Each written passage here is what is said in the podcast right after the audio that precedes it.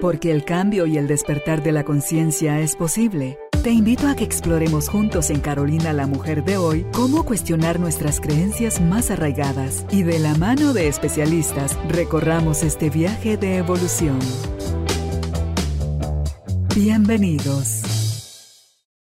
Tribu de Almas Conscientes, bienvenidos al estudio. Gracias por ser parte de este equipo de personas que nos disponemos al cambio, pero desde la mirada interna, desde ese soltar lo que está afuera y asumir todo lo que está dentro para que cuando nos vamos clarificando la mente, vayamos encontrando que es ahí donde radica todas las posibilidades de cambio.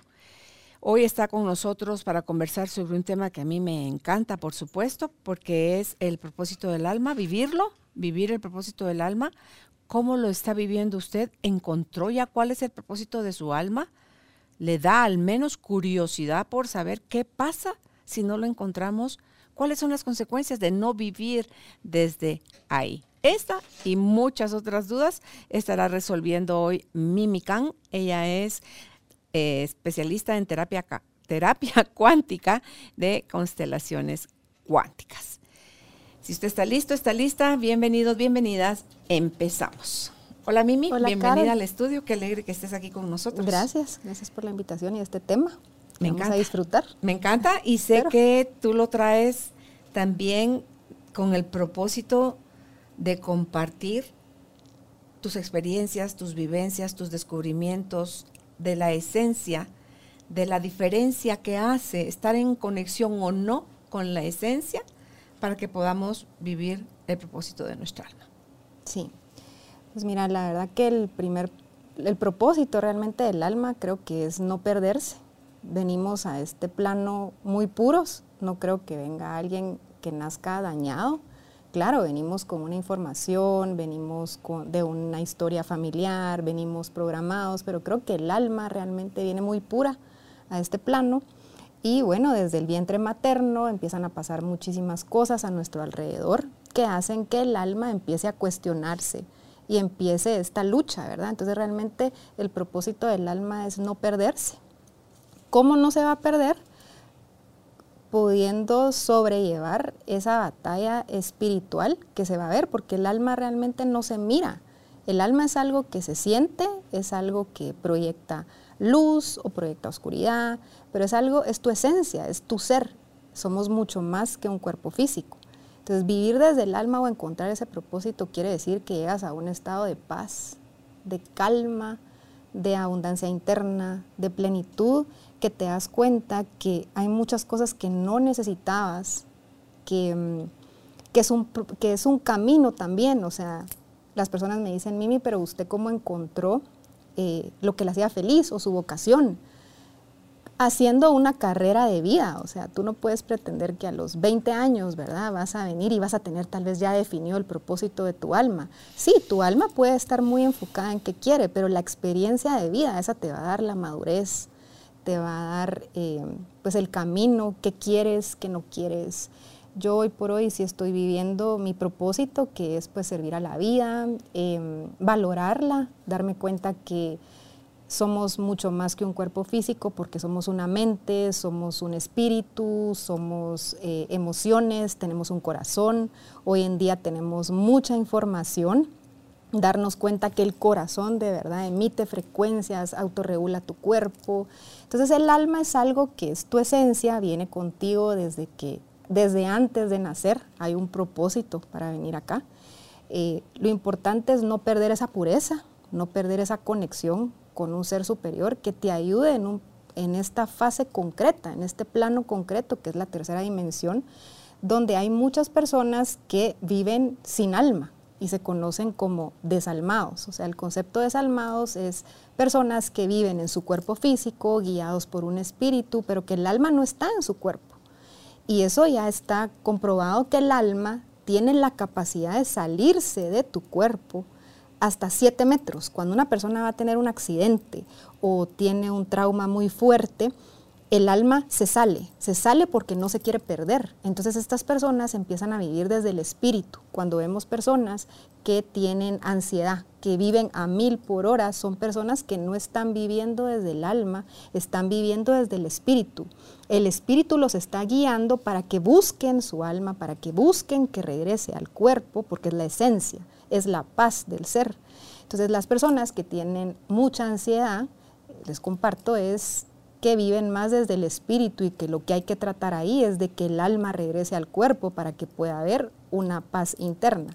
Ahora, las personas que viven en depresión, que ves que están de bajón, que no se quieren levantar, son personas que el alma está cansada. O sea, realmente solo necesita un proceso de recuperación, pero es que el alma sí está en el cuerpo, pero ya no puede más. Ya no puede más con lo que le está pasando. Entonces se apaga claro, estas cosas como no son tangibles y cuando hablamos del alma, del espíritu, de las emociones, de la mente, ¿cómo las podemos poner de forma concreta? O sea, si uno se enferma físicamente, tú vas al doctor, te tomas una medicina, hay un órgano que podemos ver que está dañado, pero ¿cómo podemos ver una mente que está dañada, unas emociones que están dañadas, un espíritu dañado, un alma dañada en el comportamiento humano? En el día a día, en tus acciones, en tus elecciones, en tu forma de tratar a los demás. O sea, hay muchos indicadores que nos dicen si la persona realmente está viviendo en paz o está viviendo perturbada. Entonces ahí viene un proceso que primero me gustaría hablar como de la integración del ser para entender dónde está nuestra alma.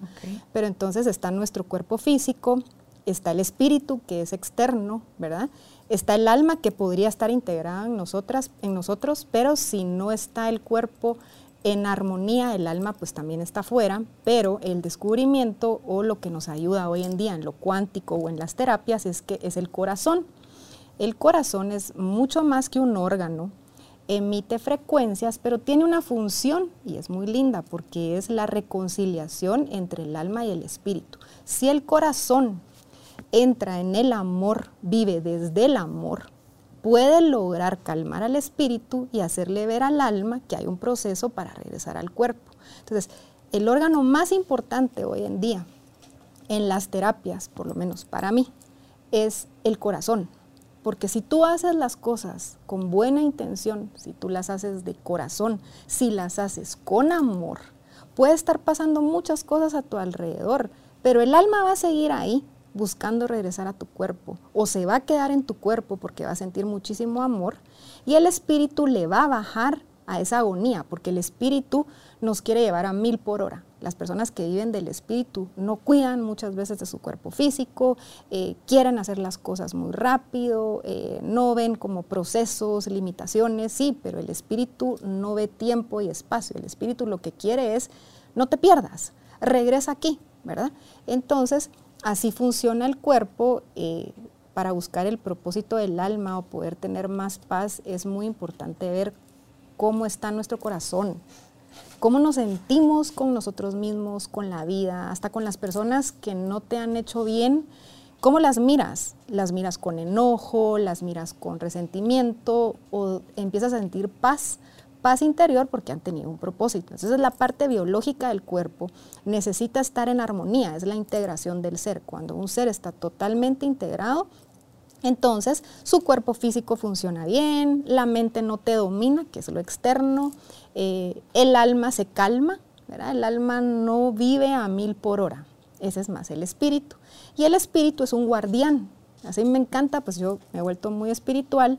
Eh, y cuando uno ve que el Espíritu, bueno, en el tema catolicismo, el Espíritu Santo te guía, te guía, te muestra, te dice por dónde sí, por dónde no, pero para eso tenemos que desarrollar una confianza en nosotros mismos y ahí es donde el corazón también, con estas frecuencias que emite, nos puede decir si lo que estamos haciendo es un sí para nosotros y nos va a hacer bien o es un no cuando el corazón se contrae, que bueno, la parte del estómago también, que es el plexo solar, y sentimos un nudo en el estómago, escuchen su cuerpo, es un no, es un no lo hagan, pero no seguimos, le llaman intuición, pero biológicamente también tiene una forma de manifestarse, entonces el corazón nos puede hacer ver si lo que vamos a hacer nos va a llevar a más vida o no. Entonces realmente el propósito del alma es eh, venir a este plano a vivir una experiencia concreta, aunque somos seres espirituales, eso lo dice Bruce Lipton, ¿verdad? Dice que, que sí, que está muy bien, que lleguemos al espíritu, que encontremos el alma, que vivamos en esa fase que es más como la quinta dimensión del amor incondicional, pero que no olvidemos que somos seres concretos, que venimos aquí por un tiempo limitado y que hay que vivir esta experiencia concreta, porque si nos quedamos solo viviendo en el espíritu, entonces podríamos pasar pues, solo rezando o solo dejándonos guiar por el espíritu y si fuera el alma, entonces siempre haciendo solo lo que queremos hacer, pero ¿dónde está la fase concreta? ¿Dónde está esa parte concreta de que somos personas que nos relacionamos con otras personas que tal vez solo van a tener el pensamiento concreto? ¿Cómo lo vas a disfrutar? Entonces él habla, sí, un ser espiritual puede vivir solo del espíritu, pero qué rico tomarse una taza de café y degustarla un chocolate, ¿verdad? Eh, una amistad, un viaje, para eso necesitas tener la parte concreta integrada en tu ser para poder vivir en este plan. Entonces tenemos muchas personas conscientes hoy en día. ¿Sí? ¿Me ibas a decir algo? Sí, sí, sí. Eh, si quieres, termina tu concepto. No, que tenemos muchas personas muy conscientes hoy en día buscando esa parte espiritual y esa parte del alma y mi sugerencia es que de la mano no se descuide la parte concreta, el pensamiento concreto, aterrizar los pies ¿verdad? sobre la tierra, eh, porque en esa fase de lo espiritual, en mi caso, ¿verdad? yo perdí mis capacidades concretas. O sea, imagínate, yo de ser administradora, numérica, en la medida que yo me empecé a volver muy espiritual, mis capacidades concretas se cayeron pues a mí hasta el día de hoy agarrar una computadora se me dificulta, o programar mi celular, ver mi correo, o sea, ver tareas por, ¿verdad? de mi hija que hay que subir por internet. Esa, esa parte a mí todavía se me complica de haber entrado tanto en la parte espiritual y la del alma y se cayeron esas capacidades. Claro, adquirí otras, pero mi sugerencia es que si están entrando en esa fase de amor, eh, de sanación, que también puede ser muy fuerte también, no descuiden la parte concreta. Tiene que ir de la mano para que no se pierda el ser en este propósito del alma. Vivir aterrizados, ¿verdad? Porque es parte una del otro, si no, no puedes vivir la experiencia. He escuchado material, Mimi, y te escucho a ti y algunos se me hace el corazón, otras donde me quedo como así en, en neutro. De todo lo que has dicho hasta ahorita, eh, la mente, que hice aquí una mi división en este papelito, que yo uso estos papelitos como chivo, y aparte uso estos papelotes para apuntar. Entonces, eh, apunté aquí, en el caso que tú dijiste hace un rato, experiencia de vida. Desde ahí es donde uno va sacando la maestría, ante todo cuando la has reflexionado porque la puedes vivir y no me dejarás mentir que hay gente que es de tu edad o mayor que tú o menor que tú, que no ha hecho un ápice de reflexión y viven en un caos terrible. no importa que tengas 50 años sin reflexionar, es un desmadre tu vida, pero verdad, un desmadre, está patas arriba. Entonces, para que podamos utilizar nuestra experiencia de vida como un maestro, tenemos que reflexionarla y reconocer dónde estuvo el error, dónde estuvo el acierto, soltar ambos, el error y el acierto, y reconocernos que eh, cada uno de nosotros está eligiendo, Mimi, desde la inconsciencia, vivir ciertas experiencias que decía alguien que escuchaba, que es más lo que nosotros escogemos vivir las experiencias de vida desde el dolor o desde el malestar o desde el miedo, que ninguna de esas tres cosas se siente para nada bonita, que desde el alma o desde el amor o desde la guía de Dios o desde tu ser superior interno. No lo vivimos desde ahí, mentira. Nosotros, y la mente, decía esta persona en su exposición, la mente tiene dos funciones. Una es mantenerte con vida, o sea, sobrevivir, y la otra es facilitarte la vida. Entonces, estamos muy acostumbrados a, querer sentir gozo, bienestar, placer, que nada pese, que todo sea liviano, pero descuidando lo otro. Dice, ¿cuándo te das cuenta tú del valor de tu estómago, de tus pies, de tu corazón, de tus pulmones, tus riñones? Cuando te duelen. Cuando te enfermas. Sí, cuando te duelen, cuando hay una molestia. Entonces dice, ¿cuándo fue la última vez que te estuviste a darle a cada parte de tu cuerpo las gracias que cada parte de tu cuerpo no requiere de ti para funcionar porque está siendo guiado por algo superior? El pulmón, el riñón, el, todos los órganos de tu cuerpo. Entonces dice, no esperes a enfermarte para agradecerle a cada parte de tu cuerpo aterriz, porque esto es parte de lo denso, pero es el vehículo. Es el estuche. Es el vehículo. Entonces, si nosotros no cuidamos el vehículo, la casa de Padre Madre de Dios, que para mí ese es el alma, es, si yo escucho a mi alma, es dejarme guiar por Padre Madre de Dios, lo que tú decías, es la intuición, es esa sensación que se siente o un vacío acá en la boca del estómago o una confianza, una certeza que te sube del corazón a la cabeza, Mimi. Porque eso dice Haroldo, sentipensar, que es lo que, lo que tenemos que hacer. Entonces, decía Aileen eh, hace algunas entrevistas sobre esto. Es sencillo, no se meta tanto concepto. ¿Se siente liviano o se siente pesado? Escuche su cuerpo. Y no nos vamos a cansar de decir acá en Carolina la mujer de hoy, escuche por favor su cuerpo, porque su cuerpo es el subconsciente.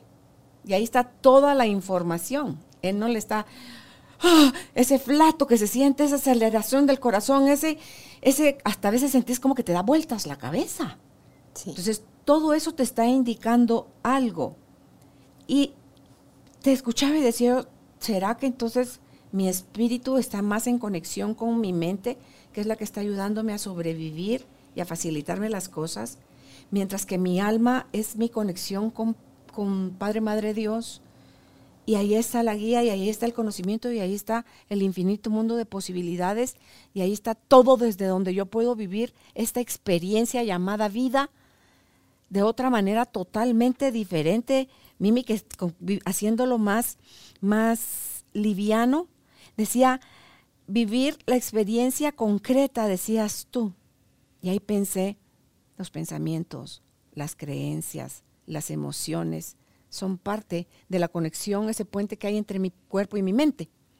Entonces, no tiremos por saco roto algo que a lo mejor como nunca lo hemos practicado, creemos que no, ni importante es escuchar este tipo de cosas, Mimi, nos da un alerta. Yo siento que es un tin, tin, tin, tin, tin, que se enciende, no es un como la sirena de los bomberos que les está anunciando que hay un incendio, que hay una emergencia, que tienen que subirse a la motobomba y salir.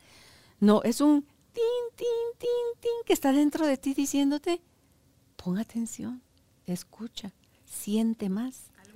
Piensa menos, sí. Y no es que no penses, es que ya pensamos demasiado.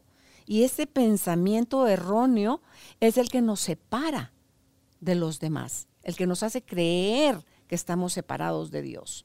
Entonces, empezar a revertir todas estas cosas, Mimi, digo yo, te lleva o te facilita o te aclara o te guía, yo no sé cuál es la palabra, a encontrar cuál es el propósito de tu alma, que al final, creo yo, tú ya lo dijiste, es experimentar la vida pero please, ya no elijamos experimentarla desde el malestar.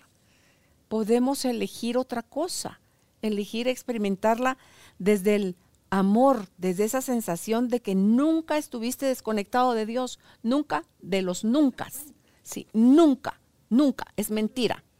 Entonces, si tú te sientes con ese poder, dice, ¿cómo vivirías tu vida si fueses capaz de imaginar con tal certeza que nunca has estado solo ni separado de Dios. ¿Cómo caminarías? ¿Cómo hablarías? ¿Cómo sonreirías? ¿Cómo trabajarías? ¿Cómo te relacionarías con los demás? Entonces dice uno,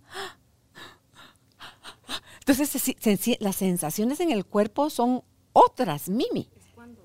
Entonces usar el cuerpo conscientemente, lo que tú dices, ¿verdad? O sea, el cuerpo nos muestra, nos guía, nos dice cómo lo estamos viviendo eh, con las sensaciones. Ahí es donde las terapias hoy en día están siendo muy efectivas porque tal vez antes mirábamos que era solo la mente, o sea, se miraba cómo pensaba la persona o los diagnósticos, pero hoy en día te preguntan cómo te sientes. Desde el cómo te sientes es estás bien o tienes un malestar, quiere decir que algo dentro de tu ser no está bien. Si solo se ve el cuerpo físico, tú puedes tratar el malestar, ¿verdad? Tienes no sé, tienes insomnio. puedes tomar una medicina o subirle la dosis para poder dormir. Pero eso no quiere decir que tengas paz en tu interior. Las personas que tienen insomnio viven en un estado de vigilia, de, de ahí es donde está el espíritu, ¿verdad? De un estado de vigilia que les está diciendo alerta, cuídate, eh, pon atención, esa voz interna que nos guía. Ahora, cuando tú decías el alma, que es la fuente, el alma es la esencia, o sea, para hablar un poquito del alma, ¿cómo explicamos el alma? Cuando uno empieza a oír sobre esto, yo me acuerdo que yo decía, pero ¿cuál es el alma? ¿Cuál es el espíritu? O sea, es que ¿cómo se creía hasta que era lo mismo. Ajá, eh, pero ahí lo explica Bert Hellinger, que habla de los movimientos del espíritu, que hay un libro de él, de los movimientos del espíritu y los movimientos del alma o del alma familiar.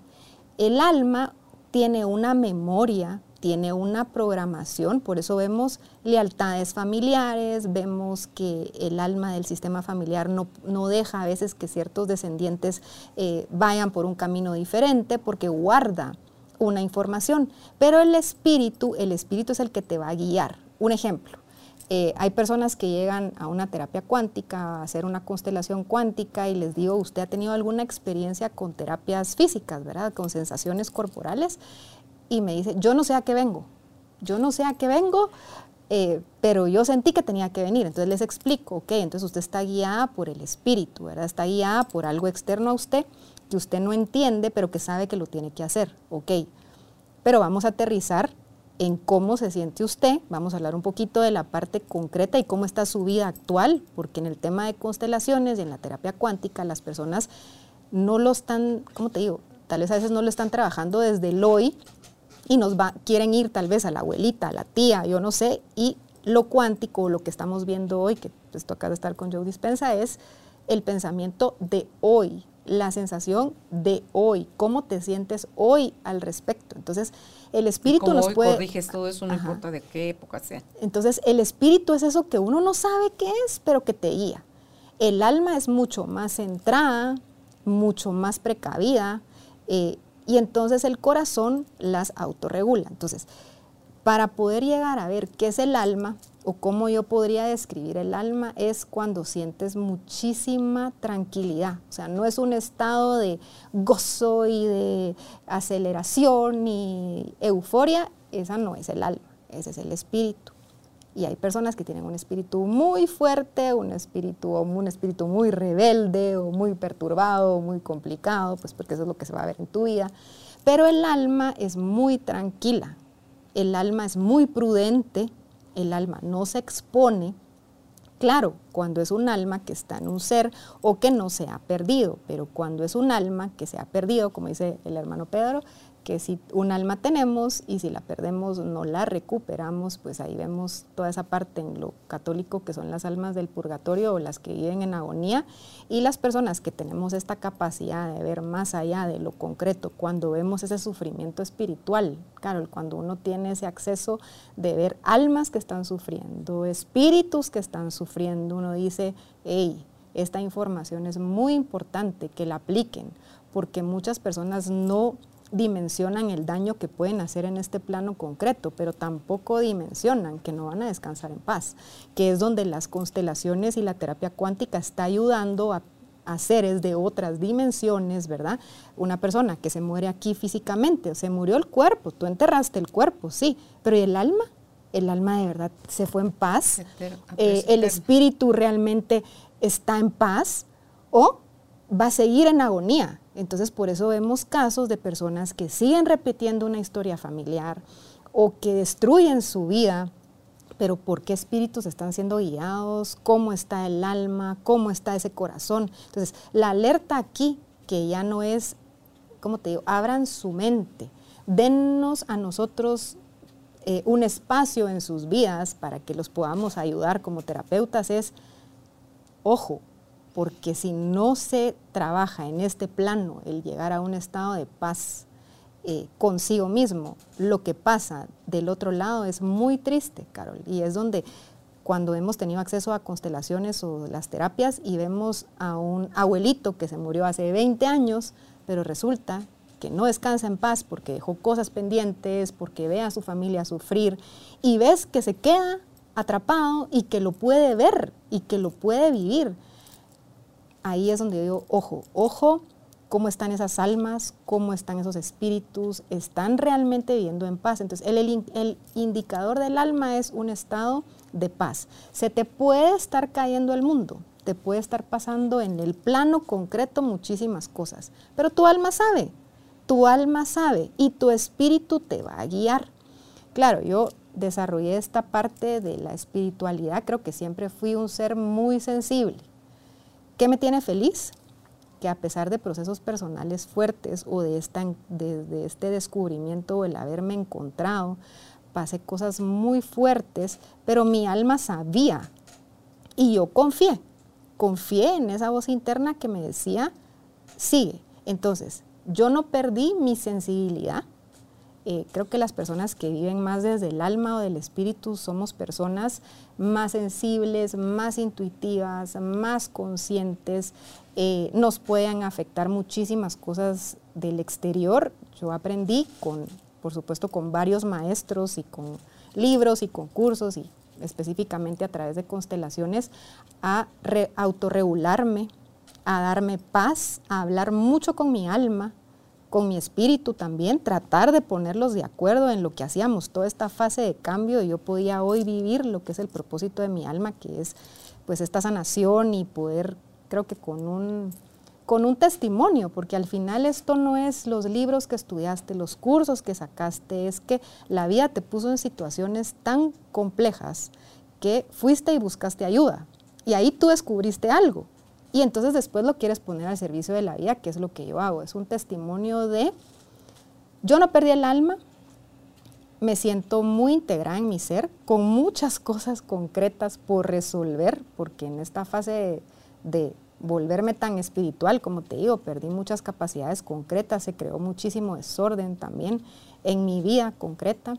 Eh, actualmente lo estoy tratando de ordenar, ¿verdad? Eh, Claro, yo lo entiendo, mi alma lo entiende, mi espíritu lo entiende, pero en el plano concreto, yo tengo hijos, van al colegio, hacen tareas, hay que entregar cosas y cómo les vas a explicar, eh, es que mi alma hoy no se siente muy bien o mi espíritu está mil, entonces yo hoy no pude hacer tareas, ¿verdad? Con mi hija y la niña va a sacar cero. No, o sea, tienes que aterrizar y darte cuenta que la parte concreta sigue, pero de verdad, hoy en día no es abran su mente y dennos un espacio en su corazones. Es una oportunidad de vida, Carol. Lo que está pasando hoy a nivel terapia, a nivel sanación, es una oportunidad para que cuando les, nos toque ir a otra dimensión y entregar cuentas de cómo vivimos esta vida, tengamos temor de Dios, tengamos claro que las cosas no se quedan sin, sin resolver y aunque en este plano las personas puedan hacer cierto daño y, y después eso no se, como te digo, no tenga una consecuencia en este plano, después vemos descendientes, ¿verdad? Viviendo una vida de miseria, viviendo en la escasez, viviendo en tristeza, depresión, ansiedad.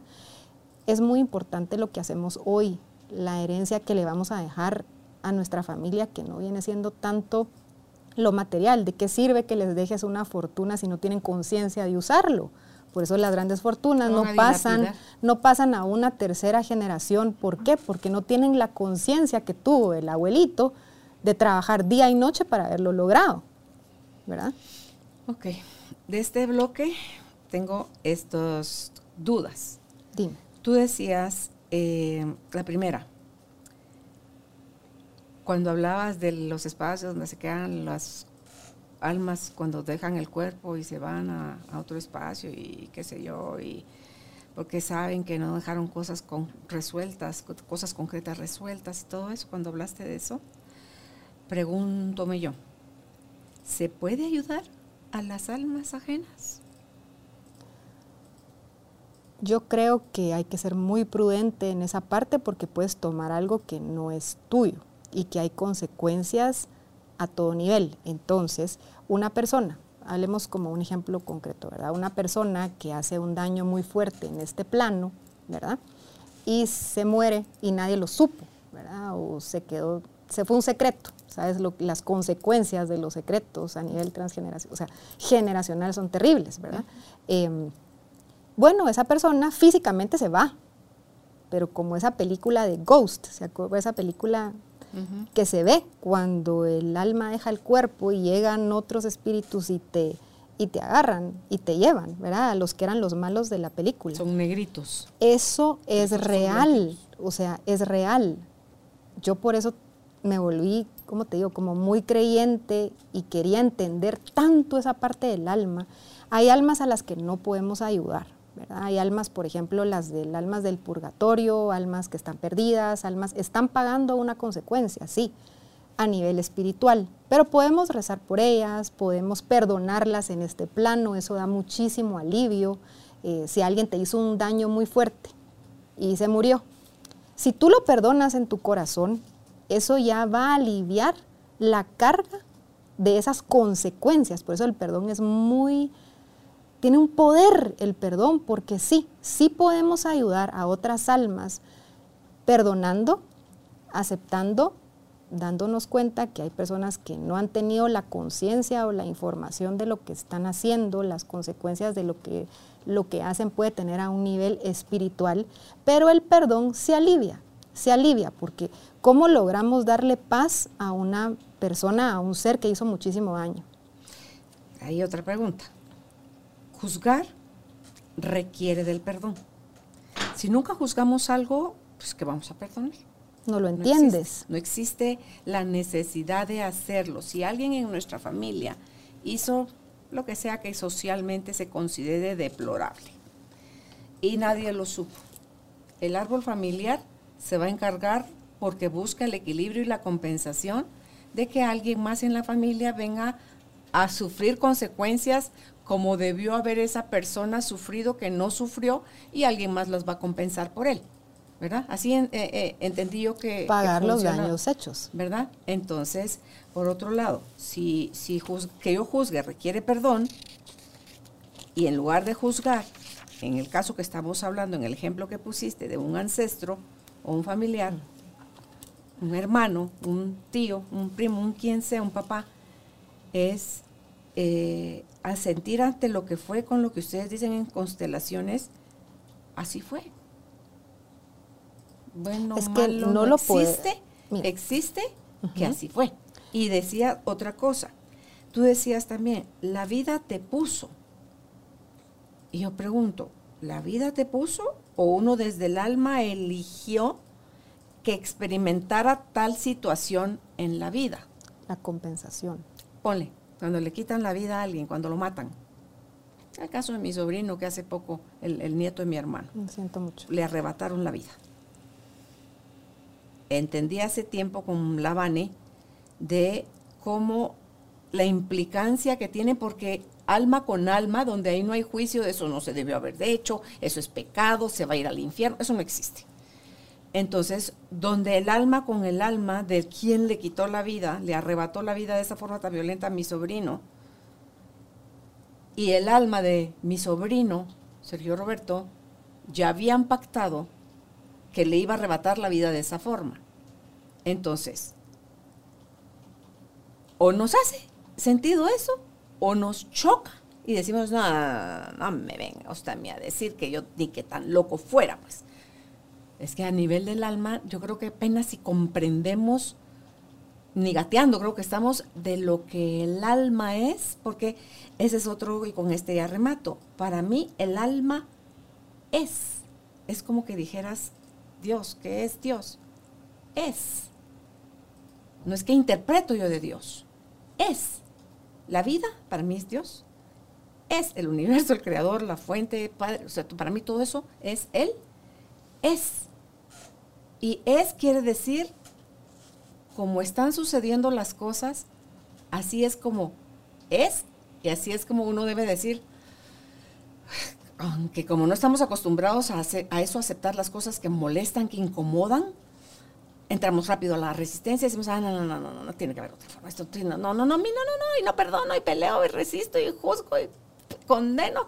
Y por eso el estado, para mí el cielo y el infierno son un estado de la mente, no es un lugar al que vas a ir. Estado del es ser. un estado de la mente, del que entras y sales constantemente, cuando estás a través de un cuerpo. Estás juzgando, estás criticando, tienes miedo, tienes eh, duda, eh, estás odiando, estás, estás en el infierno vivís en un infierno. Sí, aquí, eso se vive y se vive en el cuerpo, se siente así, Mimi. en el cuerpo físico. Sí, acá, así se siente, es horrible. Te pones rojo, sudas, te tensas, querés ahorcar, podés fusilar a alguien. Ese es para mí el infierno mental, como, por eso es un estado de la mente, como el cielo, el gozo, la paz, el perdón. Si que requerís del perdón, eso, el, as- el asentir, el, para mí eso también es otro estado de la mente que es eh, el cielo. Como dicen, pues vivir el cielo aquí en la tierra, ¿verdad? Exactamente. En un estado de más amor, más conciencia. Entonces, te escucho con suma atención, Mimi, y van surgiendo en mí estas, estas sensaciones de que se transvierten a nivel mental, se, tran- se transforman en curiosidad, Ajá, se vuelven, inquietud. Sí, en inquietud, se vuelven una pregunta. Esa fue la primera, ¿se puede ayudar o no las almas? La vida te Sí las puso, puedes tú ayudar. elegiste experimentar eso en la vida.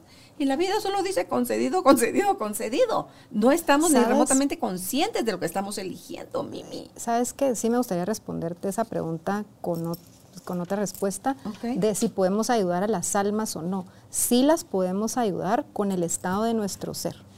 Un ejemplo.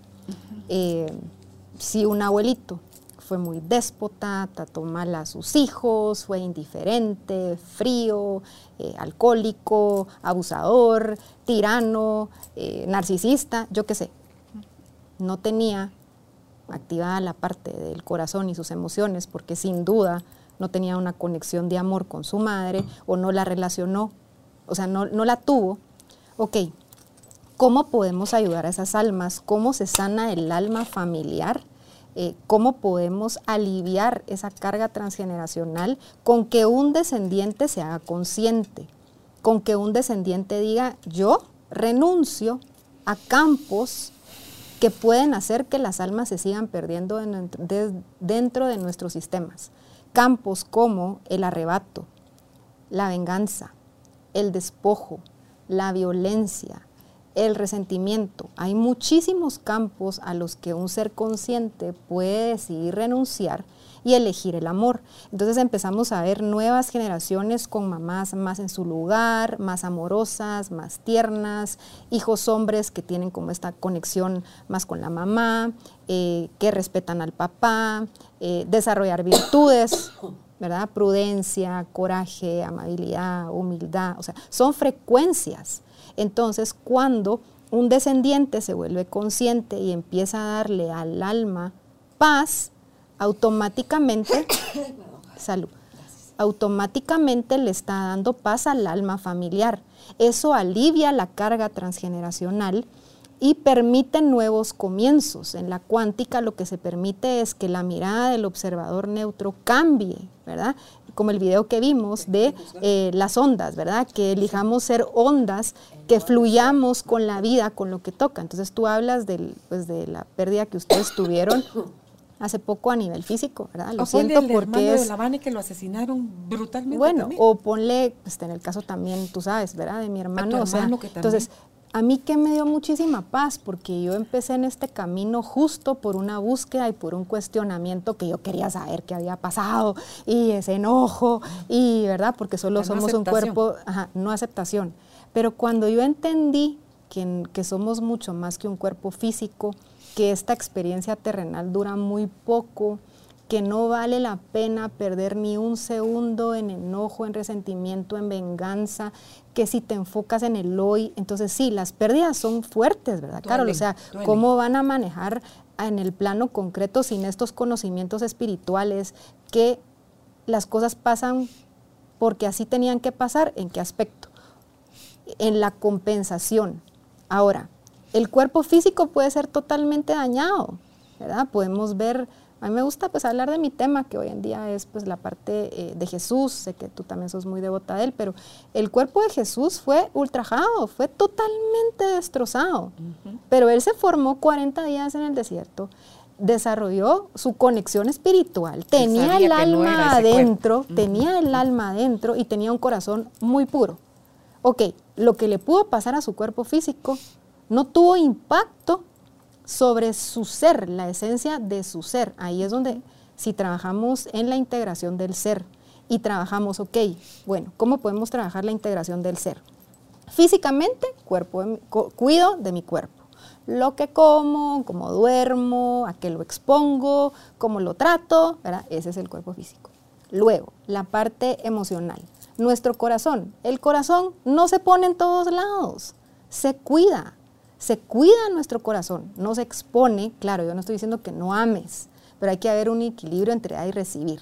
Entonces el corazón es algo que uno debería de guardar, que desde que seas chiquito te digan, yo a mis hijos les digo, tú con tu corazón y yo con mi corazón. O sea, me cuestionan a veces ciertas cosas emocionales, ponerle yo le digo, ese es mi sentir. Si tú no lo sientes, tú con tu corazón y yo con mi corazón, se llama autonomía emocional. Luego la mente, ¿qué es lo primero que tú piensas? Si tú te levantas y lo primero que piensas es algo negativo, algo destructivo, cámbialo, hay estrategias agarras ese pensamiento, pues yo desarrollé pues esa capacidad de un ejercicio que leí, pero es como, viene un pensamiento y me imagino un basurero, trin, no tienes fuerza sobre mí. Y entonces elijo, o sea, o busco un paisaje, o la imagen de mis hijos, o sea, yo puedo decidir dónde quiero poner la mente porque la mente es algo externo y me puede arruinar el día. Tú te puedes levantar y resulta que ese pensamiento obsesivo lo tenés aquí y se te arruinó el día, pero puedes autorregularte, puedes entrenarte, la parte, la parte del ser es una parte de entrenamiento, es desarrollar capacidades con las que muchas veces no venimos. Luego la parte, bueno, ya hablé de la emocional, la parte espiritual, eh, ¿cómo vas a nutrir tu espíritu? En mi caso yo pues tengo mis oraciones, tengo mis novenas, tengo mi misa, me, nutre el espíritu. Pero hay personas que pueden tener otra religión, o pueden meditar, o pueden eh, meditar, ¿verdad? Eh, hacer yoga, o sea, bueno, tienen ahí su conexión espiritual, le dan paz al espíritu. Y el alma, el alma es, si tú te mantienes tranquila, si te mantienes eh, consciente, el alma vive esta experiencia, o sea, se queda aquí. Entonces, sí le podemos dar paz a otras almas, y no solo las que se han ido, sino las que viven en este plano también. ¿Cómo? Preocupándote por el estado de tu ser. Entonces, ¿cómo podría poner eso en un ejemplo? Las mamás, ¿verdad? Sí, tengo un hijo que tiene muchísima ansiedad, tengo un hijo que tiene déficit de atención, tengo un hijo que tiene autismo, tengo un hijo que no duerme, ok. ¿Cuál es tu estado de tu ser ante la dificultad de tu hijo? ¿Cómo ves a ese hijo con ansiedad? Porque probablemente esté llevando tu ansiedad, y no es la de él. ¿Cómo ves a ese hijo con déficit de atención? ¿Te enoja, te da vergüenza, eh, lo quieres llevar a un nivel que mentalmente no tiene? Eh, o miras todas las otras cualidades que tiene. Es sociable, es dinámico, es... ¿Dónde vas a poner tu atención? Ese es el estado del ser. Y eso le va a crear un impacto al alma que está en ese cuerpo diciendo mi mamá me acepta tal y como soy. Y entonces vemos personas con discapacidades que han logrado cosas mucho más grandes que personas que tienen todo el cuerpo, ¿verdad? Y no lo usan bien, no lo usan conscientemente. Entonces, el estado de mi ser puede crear un impacto alrededor. Si tú llegas al trabajo y llegas en paz, llegas contento, agradeces lo que hay, tu tan sola presencia va a hacer que el resto se transforme. Eso es lo más lindo del hoy, del hoy. No importa qué haya pasado en el pasado. Eh, sí, todos hemos pasado por pérdidas. Eso es un proceso. No le puedes decir a una persona, no sientas tu dolor, si el duelo lleva un tiempo. Y a mí me encantó pues, una, muerto para no sentir una mujer que es parte de mi vida hoy, que ha sido muy sabia para mí, me decía, mira Mimi, tú puedes tener todo el conocimiento de la cuántica, eh, puedes ver que esto se puede vivir más deprisa. Solo quiero darte un consejo, me dijo, para un proceso. Y me dijo, todo tiene su tiempo y es un proceso y las cosas hay que vivirlas. No quieras llevar este proceso más rápido. Mira, yo hace poco le decía, Cristi, bueno, Cristi se llama, la quiero mucho, eh, me centró muchísimo y ha sido una guía. Y, ella me, y yo le decía, Cristi, usted tenía razón. O sea, hay que vivir el proceso. Entonces sí, todas estas terapias, todo lo que pues, tú nos entrevistas para que nos conozcan, eh, ayudan, ayudan a vivir un proceso. pero el proceso no se puede llevar más deprisa. O sea, hay gente que llega y dice, Mimi, eh, yo ya constelé a la mamá o yo ya trabajé la abundancia y no funcionó. Y le digo, ay, mire, esto es como una capa de una cebolla. Yo no sé cuáles son sus creencias de la abundancia, cómo ve usted la vida, cómo ve usted a su mamá. Yo no hago magia, esto es un tema de conciencia, le hago consciente a usted un tema hoy, pero si el tema no le sigue funcionando, hay que trabajar la mente, las emociones, el cuerpo. Em, entonces sí, en resumen, esa parte de si podemos ayudar el alma, podemos ayudar a todos con mejorar nuestro ser, con entrar más en una frecuencia de aceptación, de respeto, de inclusión, de agradecimiento, que son las fuerzas del amor, porque el estado de mi ser sí puede cambiar cosas. Claro, esa, eso, esa creencia del amor incondicional, que sí, que tenemos que ir en el amor incondicional, creo que tenemos que aterrizar y saber. Hay personas a las que vamos a poder amar y hay personas a las que solo vamos a poder respetar. Se confunde mucho esa parte que el amor y el amor. El amor es un estado del ser, entonces si por ejemplo hay personas que agreden nuestro sistema o, vemos asesinatos, vemos violencia, vemos, ok, no es que yo tengo que querer a mi agresor y lo tengo que amar y lo tengo que incluir, no. Ok, pertenece desde su estado de conciencia. Son estados de conciencia, ok. Tú perteneces.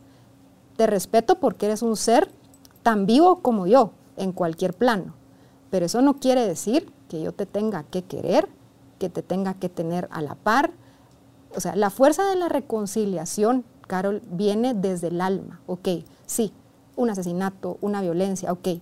Si tú logras en tu ser perdonar el tiempo que te tome, porque el enojo es parte del duelo, la ira es parte del duelo, eh, hay partes del duelo, ok, el tiempo que te tome, pero hay que enfocarse en que lograr ese perdón o lograr esa aceptación te libera a ti, te libera a ti. No al otro. No al otro. Y ahí es donde tú puedes ayudar al otro porque el otro solo actuó desde su nivel de conciencia. La conciencia que es es la atención, tanta atención puedo tener en algo, qué tan consciente soy si estoy haciendo un daño o no. Entonces no hay buenos ni malos, hay estados de conciencia. Hay personas que son inconscientes, que actúan desde el inconsciente, que no miden las consecuencias de lo que están haciendo. Personas que tienen más desarrollado el lado reptil del, del cerebro, no tienen ninguna emoción, ¿verdad? No tienen ninguna culpa. Las personas que pues, se el concepto de desalmados, personas que no tienen el alma en el cuerpo, sí, Carol. Pero si nos sentáramos con la persona que asesinó, con la persona que cometió violencia, con la persona que trató mal a los hijos, con un abusador, yo no sé, y tú te sientas y puedes ver su alma, vas a ver muchísimo dolor, vas a ver desconexión, vas a ver que no lo contuvieron, que eso fue lo que le tocó, que no tuvo opciones, por eso no podemos juzgar a alguien por lo que hizo, si no sabemos las opciones que tenía. Era un estado de conciencia, pero el juicio existe porque lo tienes que entender. O sea, eso del no juicio, no, eh, no, ¿cómo te digo? No criticar al otro, no pasar por esa parte de enojo. Es parte del proceso, es parte del entendimiento. Lo entiendes, te hace sentido, a tu alma le hace sentido y se libera. Sí, no. Tú ves el caso cuando trataron de matar a Juan Pablo II, al Papa. Que, pero la Virgen lo cuidó con la fue, Él fue a, a ver a su asesino. Con persona, sí, con el que lo quería matar. Y ahí hay otros conceptos que no son los usuales. Nosotros vivimos en estados limitados del amor, pero súper limitados. Tan limitados que pasamos de vista o no nos enseñaron que el amor, y lo pongo con A mayúscula, no es finito. Y por eso la propuesta es ábrete a darlo y a recibirlo. Y tú decías, yo no puedo amar a mi agresor. Ahí está el problema, porque ni siquiera sabemos qué es el amor. Porque yo puedo amar a alguien y elegir no querer estar con ese alguien. Porque si está como un mandato en las enseñanzas bíblicas que te dice amarás a tu prójimo, como a ti mismo, el problema es que ni siquiera nos amamos a nosotros mismos. Como de cómo le vas a amar al, al prójimo. Entonces, amar al prójimo es un mandato, no es una opción, no es una, si te cae bien, si es buena onda contigo, solo así, pero no sabemos siquiera qué es amar. Entonces tú lo puedes amar y decir, yo, pero me amo más a mí y elijo no estar con alguien que me lastima de esa manera, pero no por eso lo dejo de, de amar. Ante todo, si ya hubo un vínculo con, esa persona, si es mi papá, si es mi ex marido, si es un hijo, si es una hermana, o sea, si es alguien así con mucho vínculo, es, voy a amarle, no porque se lo merezca, porque yo puedo amar. Porque yo tengo la capacidad de amar. Porque eso nos lleva, la práctica de ese tipo de mentalidad, Mimi, nos va sacando del huacal, digámoslo así, del, del de un estado de conciencia, claro, de la típica enseñanza de entonces digo yo, sí, toca aprender y estamos aprendiendo desde menos cero.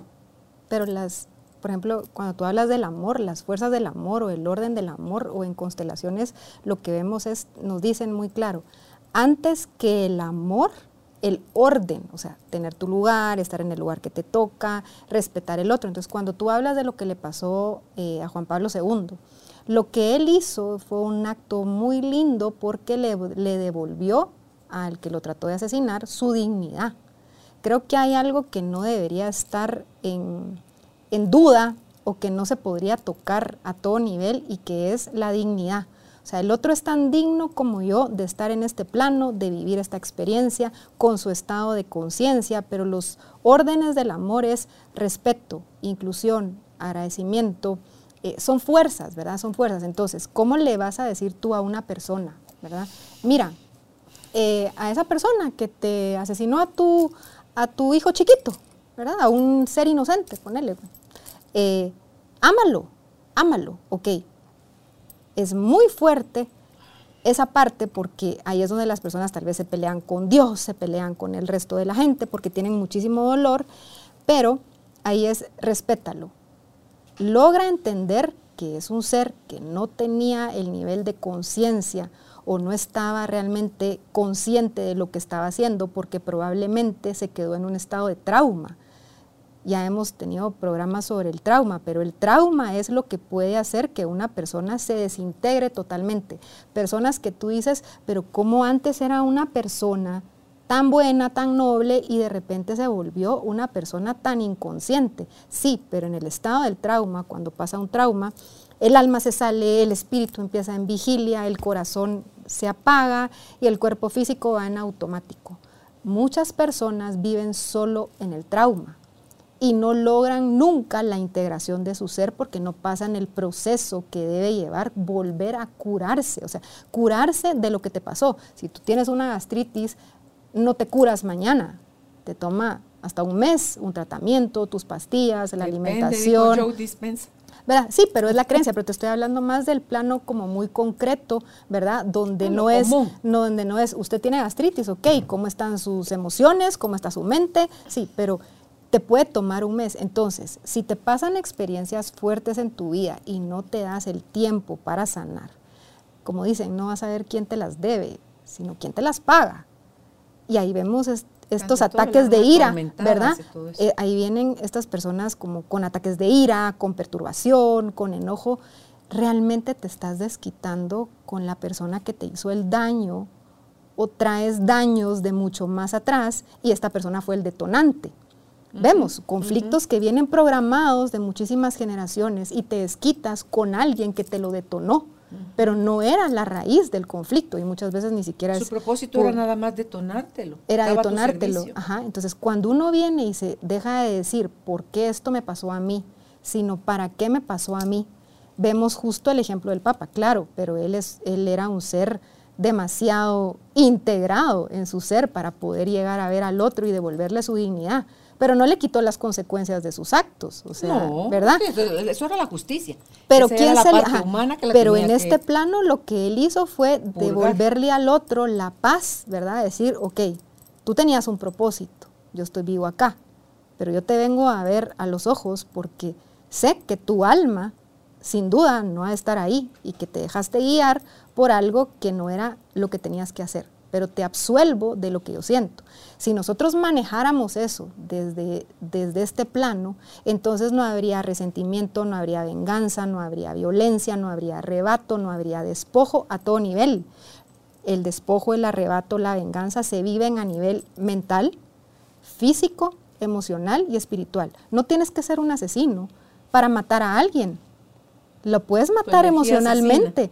Esa energía asesina le puede llegar tanto a la otra persona que la otra persona nunca más puede volver a, vivir una vida en paz, ¿verdad? Entonces, esas violencias se viven a todo nivel, pero vienen de una carencia de amor, de una carencia de haber tenido una fusión con tu mamá, pero tú y yo somos mamás y sabemos que eh, la vida va caminando y si la mamá no ha vivido unas experiencias de amor, ¿cómo le va a dar amor a otro ser? Pero hoy podemos desarrollar. Entonces, tú no naces de una manera, ok, pero puedes desarrollar tus capacidades para perdonar, para amar, para hablar, para trabajar, para cuidar. O sea, por eso tenemos hoy en día talleres, eh, cursos, libros. Lo que hacen estos cursos, estos libros, estos maestros es que te despiertan a la conciencia, como tú dices ahorita.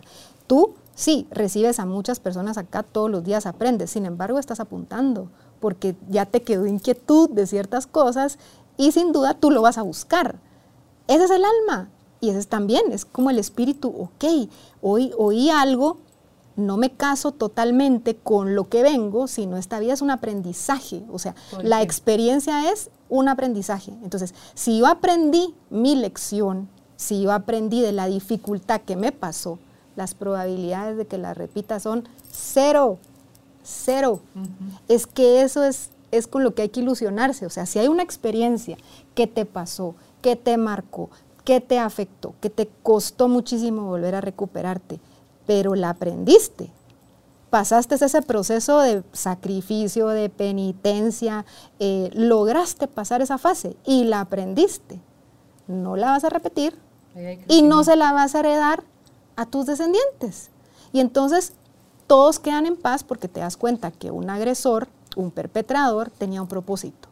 Tenía el propósito de detonarte y las probabilidades de que perdieras el alma eran muchísimas y si logramos no perder el alma en esos procesos, calmar el espíritu, no contaminar el corazón.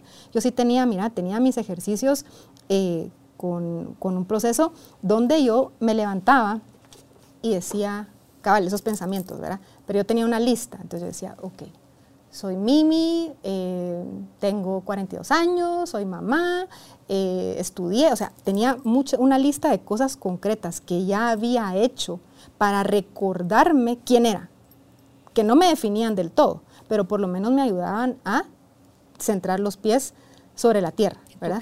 Y luego tenía una meditación de Joe Dispensa que me encanta, que se llama Potencializar el amor, que te guía hacia tu corazón. Y entonces yo contactaba con mi corazón, eh, visualizaba a mis hijos, eh, me miraba cómo me quería ver, ¿verdad? Más adelante.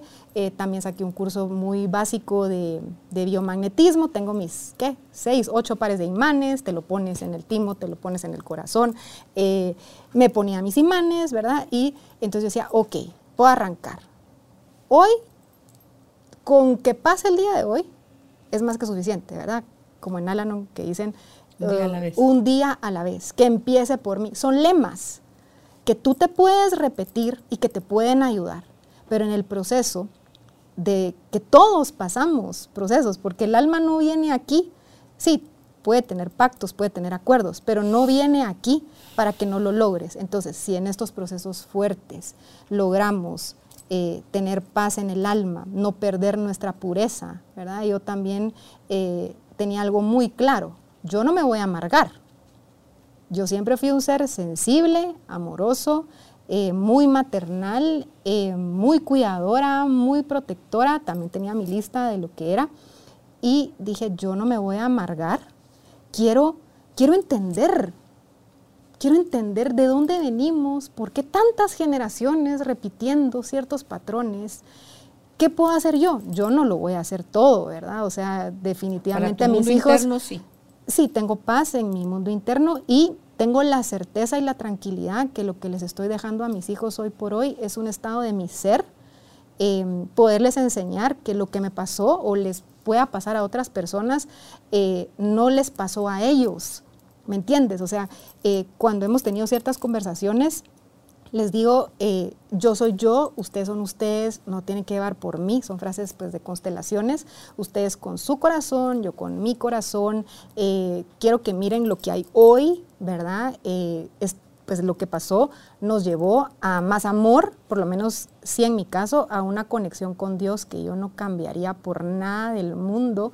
yo encontré la fuente, encontré la fuente y, y mira, de verdad tengo otra amiga que es como es también muy del alma, eh, pero rosarios, o sea, no hay uno, hay como cinco, ¿verdad? Em, bueno, novenas, eh, me conocí las iglesias de, pues tenemos muy lindas iglesias aquí en la zona 1 y en Guatemala, em, cultura también, ¿verdad? Pero en esa parte espiritual, a mí me encanta esta película de la de Amar, Rezar y Comer, ¿verdad? La de Julia Roberts. Pero yo no me podía ir a Bali, ¿me entendés? No me podía ir a Bali seis meses a encontrarme a mí misma. O a la India. o a la India, a la India. O sea, no me podía ir. Pero me aislé, ¿verdad? Me dediqué a encontrarme, em, a sanar mi ser, a darme cuenta que la, que la persona que estaba enferma era yo que mi ser interior venía de muchísimas cosas eh, desde antes transgeneracional y de programaciones y que me había tocado a mí. El propósito de mi alma fue descubrir que me había tocado a mí, descubrirme que me había tocado a mí pasar una batalla espiritual muy fuerte, eh, renunciar a muchos campos que no me llevaban a más vida y que tenía un propósito porque yo iba a servir en el, pues en el campo de la ayuda y que yo no puedo venir y servirle a alguien en algo que yo creo que yo no haya vivido. Eh, por eso soy muy clara en que yo no soy una terapeuta completa, ¿verdad? Mi parte es la parte cuántica, las constelaciones cuánticas, pero yo no veo la parte ni mental, ni diagnósticos, ni física, ¿verdad? Para eso hay un doctor, para eso hay un psiquiatra, para eso hay...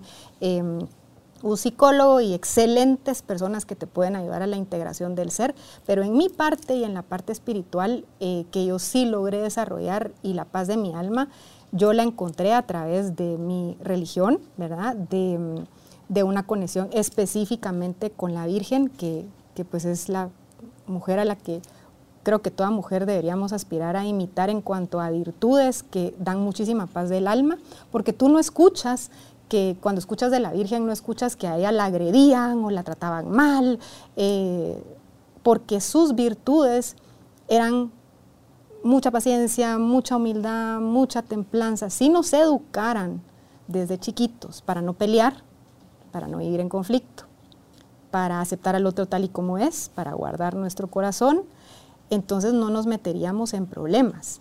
Pero como las conciencias han sido limitadas y nos han educado más a hay que pelear, hay que ser fuerte, hay que sobresalir, hay que destacar, hay que lograr algo grande en la vida.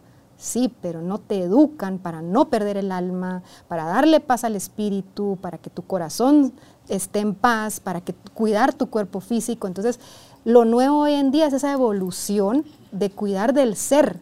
Si yo cuido de mi ser a todo nivel, le puedo ofrecer un mejor futuro a mis hijos, y si no tienes hijos, porque no todas las personas quieren tener hijos y está bien, entonces puedes crear un proyecto, una empresa, dar un servicio, pero que sea desde un estado de ser de amor, que sea desde un estado de ser de que desde, desde lo que tú hagas, lo hagas con amor, que es entonces cuando vivimos el propósito del alma y podemos desarrollar nuestra vocación, pero es un estado del ser, Carol.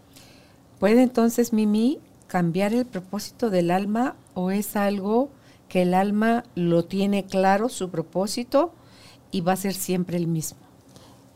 El propósito del alma es ser feliz. Puede cambiar, porque como tus estados de conciencia van cambiando, entonces lo que te hacía feliz a los 10 años no va a ser lo mismo que te va a hacer feliz a los 15, a los 20, a los 25, tu madurez. O sea, el propósito del alma puede cambiar, porque puede tener muchos propósitos. O sea, yo creo que uno de los míos definitivamente era ser mamá, está cumplido, gran, tremendo reto, ¿verdad? Eh, pero era un propósito. Y luego, pues, la ayuda, que es lo que pues, hago hoy, eh, pero tengo otros propósitos. O sea, el otro día que vine al programa y me preguntaron eh, qué era lo que me importaba en ese momento, yo hablé mucho de mis hijos, ¿verdad? Yo decía, es mi presente, pero si tú me preguntas hoy, ya no es mi enfoque solo ser mamá. Y, te estoy hablando que estuve aquí hace casi tres meses, pero era, ahora hoy es mi trabajo. O sea, veo a mis hijos muy autónomos, muy integrados, Em, muy bien ellos haciendo lo que ellos sienten, realmente ni me están preguntando, hasta me contestan, tú no sabes lo que yo siento, esto es lo que yo siento, ah, ok, bueno. Eh, entonces hoy mi propósito, el propósito de mi alma está más centrado en trabajo, en lograr que esto crezca, que hoy sí la terapia cuántica se expanda. Eh, tenemos un grupo de personas que están eh, como viéndome cómo es mi método, cómo lo he trabajado, tienen muchísima curiosidad muchísima inquietud. Eh, se han abierto posibilidades, pero yo en este momento estoy mamá de chiquitos, no, no lo puedo hacer, pero ya cambió mi mirada. Entonces el propósito de mi alma ahorita está movido mucho a la ayuda, eh, quiero ir al interior, quiero retomar esa parte, ¿verdad? Eh, creo que voy a tener el tiempo y me voy a saber organizar. Entonces sí, el propósito del alma puede cambiar porque es un estado del ser y como no solo somos alma, somos espíritu, somos mente, somos corazón, la evolución de estos cuatro cuerpos puede hacer que tú logres cosas grandes, cosas muy, muy grandes, haciendo cosas pequeñas, ¿verdad? Yo hoy por hoy trabajo pues en mi, en mi apartamento donde vivo, eh, es comedor y después cuando voy a trabajar se quita la mesa, se vuelve un campo cuántico para trabajar. Es lo que hay, es lo que hay hoy, pero lo disfruto. Y no me limité, ¿verdad?, a cuanto a espacio, eh, no sé, imagen y tanta cosa, porque yo quería vivir el propósito de mi alma, pero el crecimiento está.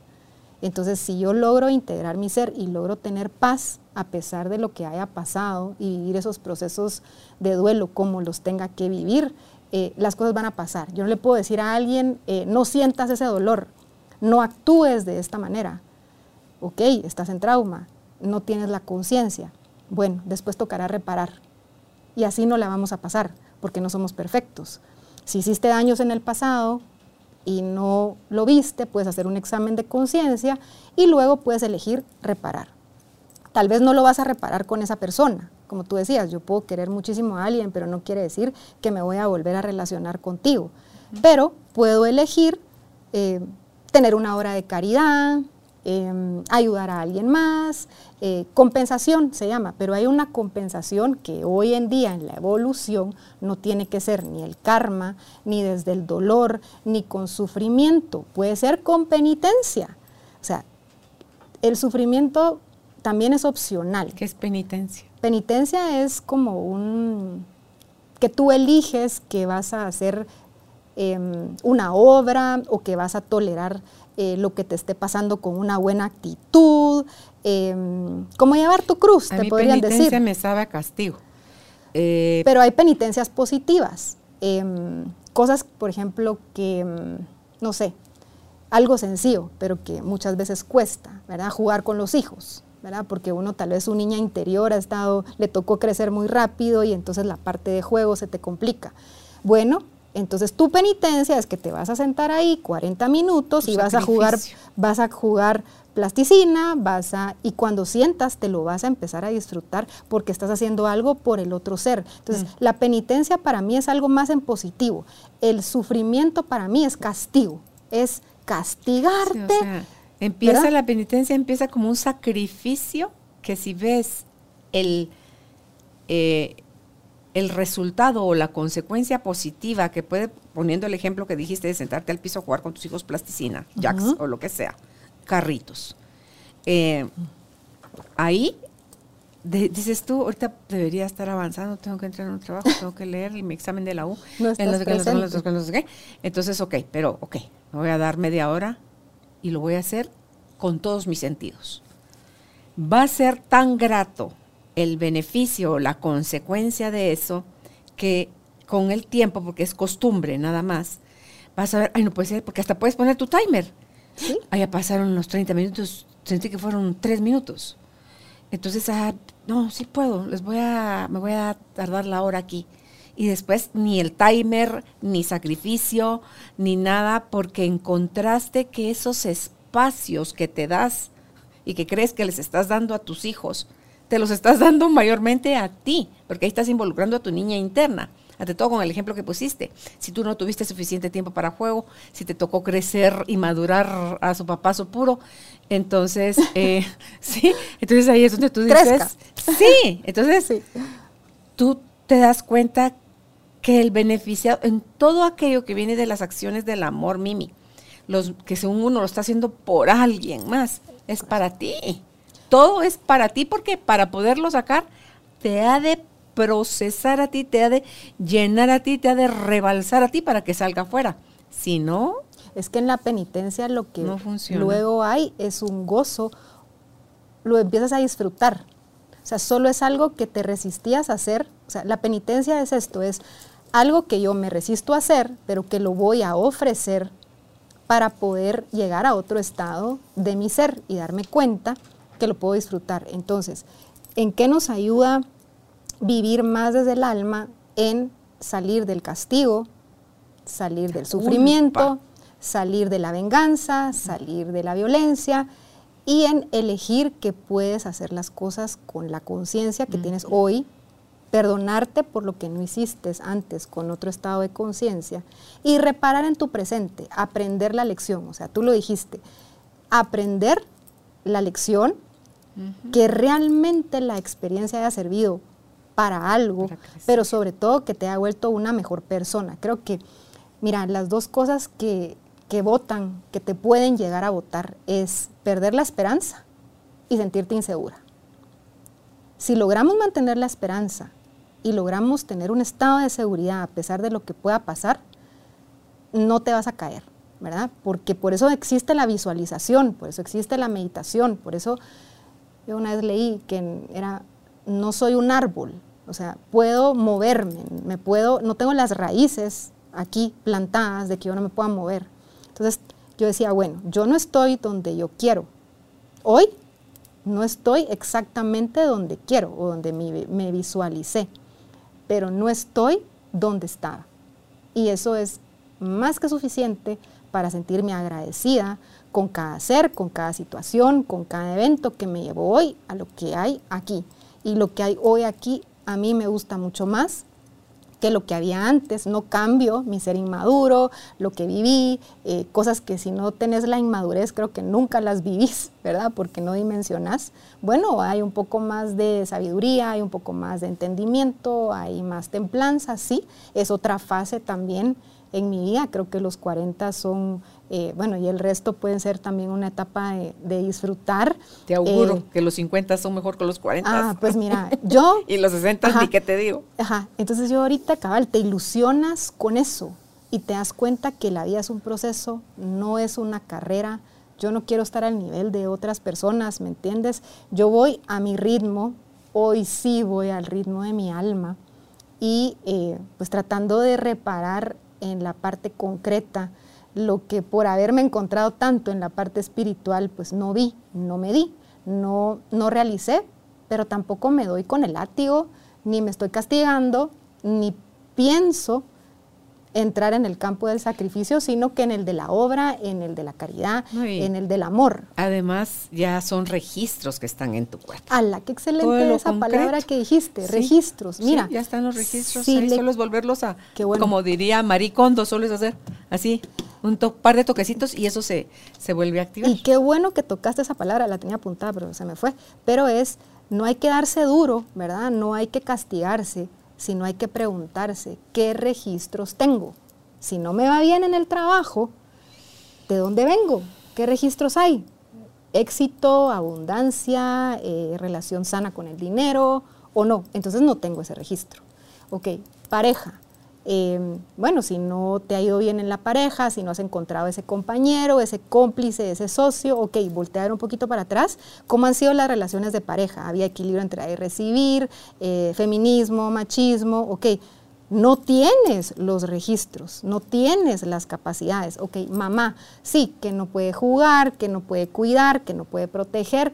Ok, pero ¿y cuáles son tus registros? Bueno, sal del drama, posiciónate en el presente, desde esta decisión yo puedo decir, yo no tengo esos registros, ok, ¿cómo se hace? ¿Cómo se desarrolla esa capacidad? ¿Cómo me entrego en el amor? ¿Cómo puedo llegar a vivir ese amor verdadero que me complemente? ¿Cómo me puedo vincular con mis hijos que quieran estar conmigo? No porque me tienen miedo, porque tienen necesidad, sino porque realmente me aman.